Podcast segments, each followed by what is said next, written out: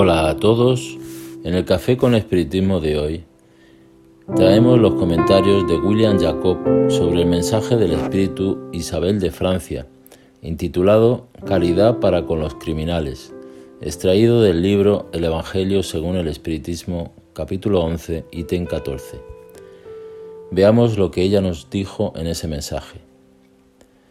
La verdadera caridad no consiste solamente en la limosna que dais, ni las palabras de consuelo con que podéis acompañarla. No, no es solo eso lo que Dios exige de vosotros. La caridad sublime que enseñó Jesús consiste también en la benevolencia que empleéis siempre y en todas las cosas para con vuestro prójimo. Incluso podéis ejercitar esa sublime virtud en relación con seres que no tienen necesidad de vuestras limosnas, pero a quienes las palabras de amor, de consuelo y de estímulo conducirán al Señor. Aquí es necesario hacer un breve análisis para ampliar la idea de caridad, ya que muchos piensan que basta con dar algo material a alguien para que la caridad sea realizada. Aunque la ayuda material sea extremadamente importante en muchos casos, ayudar al semejante no es tan simple, y no solo es de esa forma, ya que muchas personas están con la mesa llena, el armario ropero repleto, los muebles abarrotados de alimentos, pero se encuentran con el corazón vacío, angustiadas, afligidas, en fin, con problemas que ningún dinero sería capaz de resolver y que con una sonrisa, una llamada de teléfono, un mensaje del WhatsApp o un simple abrazo puede aliviar el fardo y el dolor de nuestro semejante para que siga su jornada. Volvamos al mensaje de Isabel. Se acercan los tiempos, os lo repito, en que la gran fraternidad reinará en este globo y en que los hombres obedecerán la ley de Cristo, la única ley que constituirá el freno y la esperanza y conducirá a las almas a la morada de los bienaventurados. Amaos pues como los hijos de un mismo Padre. No hagáis diferencia entre los otros desdichados, porque Dios quiere todos sean iguales. No desprecies a nadie.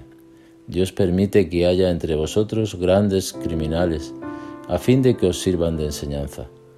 Muy pronto, cuando los hombres sean inducidos a respetar las verdaderas leyes de Dios, ya no habrá necesidad de esas enseñanzas y todos los espíritus impuros y rebeldes serán expulsados hacia mundos inferiores en armonía con sus inclinaciones.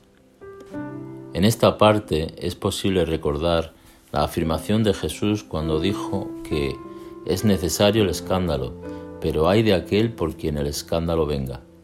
O sea, en un mundo de pruebas y expiaciones como el nuestro, el escándalo está presente como una necesidad y, a pesar del dolor que provoca, sirve para nuestro progreso colectivo, ya que muchas tragedias nos invitan al perfeccionamiento de las leyes y de las costumbres, aunque también sirve para el progreso o el estancamiento individual de muchos, dependiendo de cómo cada uno reacciona a los escándalos provocados por los demás, ya que exteriorizar en conversaciones particulares, redes sociales o incluso a través del pensamiento nuestro odio hacia el criminal o nuestra compasión y misericordia por los que se encuentran envueltos en los hechos, sean víctimas o verdugos, estaremos ejerciendo una caridad sublime, pues a fin de cuentas Amar a quien solo hace el bien es más fácil. Isabel de Francia cierra su mensaje diciendo, Debéis a aquellos de quienes hablo el socorro de vuestras oraciones. En eso consiste la verdadera caridad. Nunca digáis de un criminal, es un miserable, hay que eliminarlo de la tierra, la muerte que se le impone es demasiado benigna para un ser de esa calaña. No, no es así como debéis hablar. Contemplad a Jesús, vuestro modelo. ¿Qué diría él si viese a ese desdichado a su lado? Se compadecería de él, lo consideraría como un enfermo digno de lástima, le tendería la mano. Realmente, vosotros no podéis hacer lo mismo que Jesús, pero al menos podéis rogar por ese criminal y asistir a su espíritu durante los pocos instantes que aún deba pasar en la tierra. El arrepentimiento puede conmover su corazón si rogáis con fe. Es vuestro prójimo, al igual que el mejor de los hombres. Su alma descarriada y rebelde fue creada como la vuestra para perfeccionarse. Así pues, ayudadlo a salir del cenagal y por él. Es importante observar, como nos dice el mensaje, que lamentar el crimen provocado por el otro es normal, pero es necesario extender la mano para que el otro, equivocado, salga de la situación en la que se encuentra. Si esto aún es muy difícil para nosotros, por lo menos que tengamos la serenidad de hacer una oración. Y si aún así no conseguimos ni eso, que seamos disciplinados con nuestros labios para que no nos perdamos juzgando y condenando a aquellos que muchas veces ya fueron condenados por la justicia humana.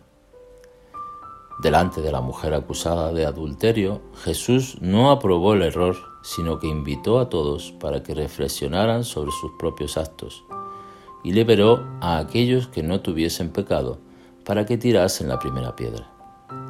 El resultado creo que todos lo sabemos. Se quedó solo al lado de la mujer.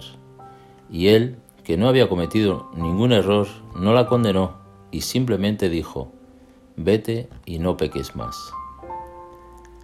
No existe mejor referencia, guía y modelo que el de Jesús, que amaba de manera incondicional, es decir, no colocaba condiciones en el otro para que fuese amado. Busquemos en Jesús el ejemplo máximo de conducta y, así, seremos verdaderamente cristianos y buscaremos la justicia y nunca la venganza. Un día todos seremos ángeles, pero antes es necesario que seamos más humanos.